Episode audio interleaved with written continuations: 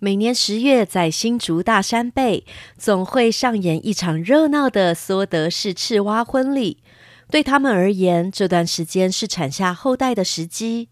每到秋末冬初的繁殖季节，他们会从平常栖息的森林底层迁移到溪流交配和产卵。但是，道路开发和生态冲突的结果，导致路杀事件频繁。对于一到繁殖季需要大量穿越马路的梭德氏赤蛙来说，更是莫大的威胁。为了避免伤亡，荒野保护协会自二零零九年开始关注梭德氏赤蛙的繁殖季路杀状况，号召志工一起到大山背帮青蛙过马路。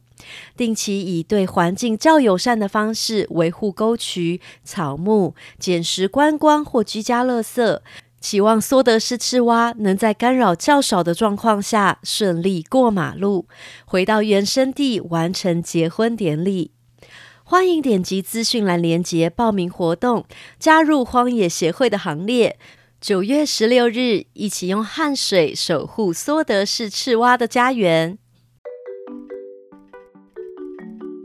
小坚果们，欢迎来到故事坚果塔。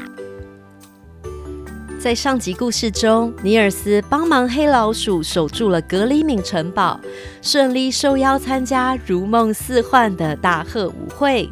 不过，在舞会中，狐狸史密斯又跑出来找局。跟着雁群北飞的尼尔斯，还会遇到什么刺激的经历呢？继续收听节目。随着准备回北方迎接春天的雁群启程，在冒险中学习爱惜动物和生命，在故事中一起成长。故事开始前，记得订阅“故事坚果塔”频道，第一时间收到故事更新通知。小坚果们准备好了吗？故事要开始喽！《企鹅历险记》作者 Selma Lagerlof，栗子妈妈改写，第六集。变回人类的线索。三月三十日，星期三，这是尼尔斯离家以来第一次遇到雨天。雁群们在湖畔的日子都是好天气，但刚要启程北飞，立刻遇到了雨天。北飞的燕鹅在阿卡的带领下排成整齐的人字形队伍，从一大早开始，燕鹅们有纪律的持续的飞着。坐在鹅背上的尼尔斯全身湿透，冷得不断颤抖。而动物们呢，则是开心地迎接这第一场春雨。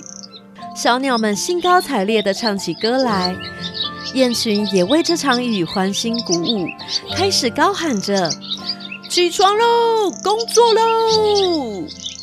别睡啦！春天来喽，花要开喽，蔬菜、水果、美味的食物都要来喽。一到春天，第一场雨总是令动物们振奋，大地万物都喜欢这个雨水。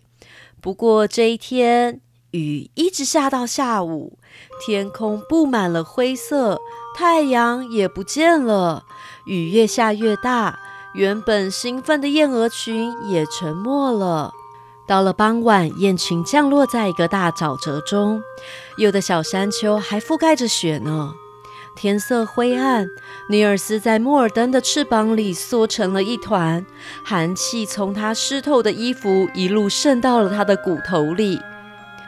呃，不行，太冷了，我得找个温暖的地方过夜，天亮再回来，不然我会冻死在这里的。尼尔斯慢慢的从莫尔登的翅膀里爬了出来，静悄悄的通过了沼泽。尼尔斯完全不知道燕鹅已经飞到哪个城市了，他只注意到降落在沼泽地前有看到一个城市，于是他决定循着记忆往那儿走。很快的，尼尔斯抵达了一个大村庄。他走在街上，看到家家户户亮着温暖的光。从窗外看进去，每户家人都正融洽欢乐地谈天说笑。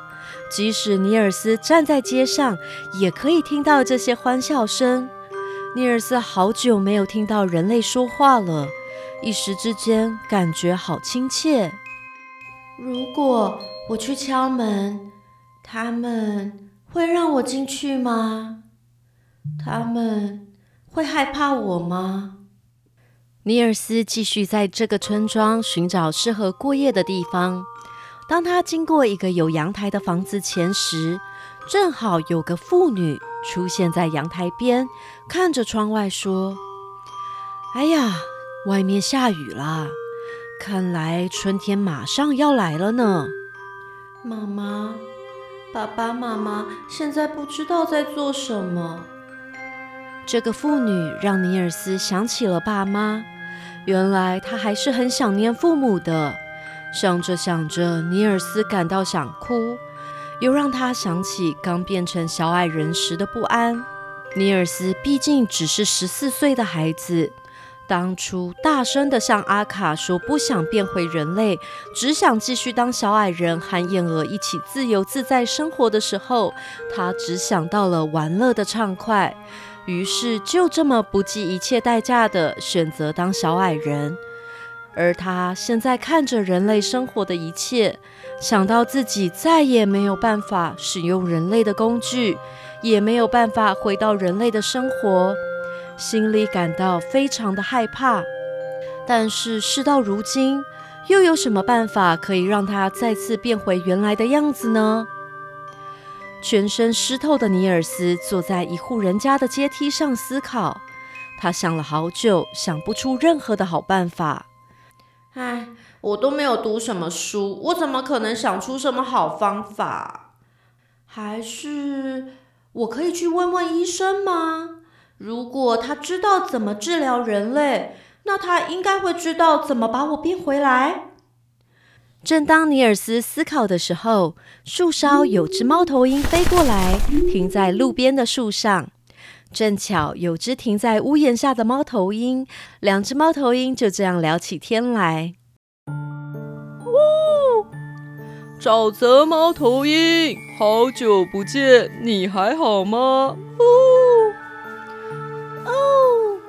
是森林的猫头鹰啊，我很好啊。我不在的时候有什么有趣的事情吗？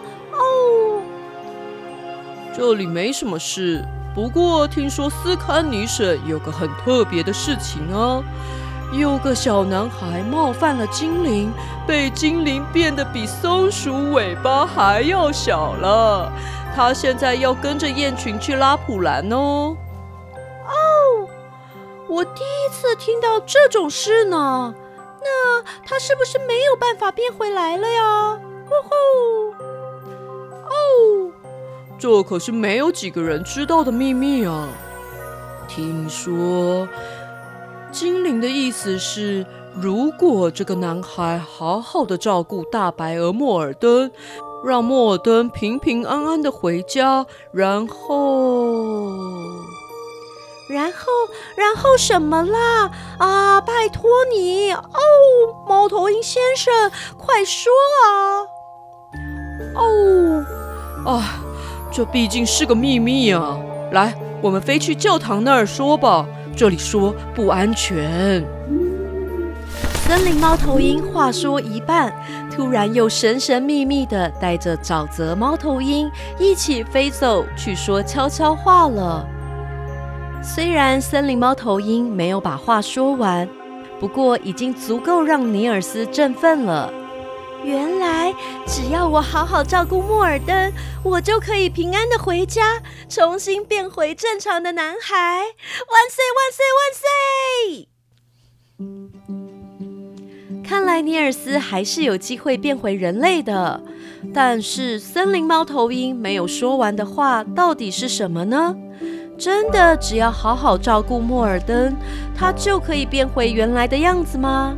《企鹅历险记》连载故事每周五早上持续更新，记得按下追踪，还有分享给你的朋友们，和朋友一起追剧，也别忘了五星留言和栗子妈妈聊聊天。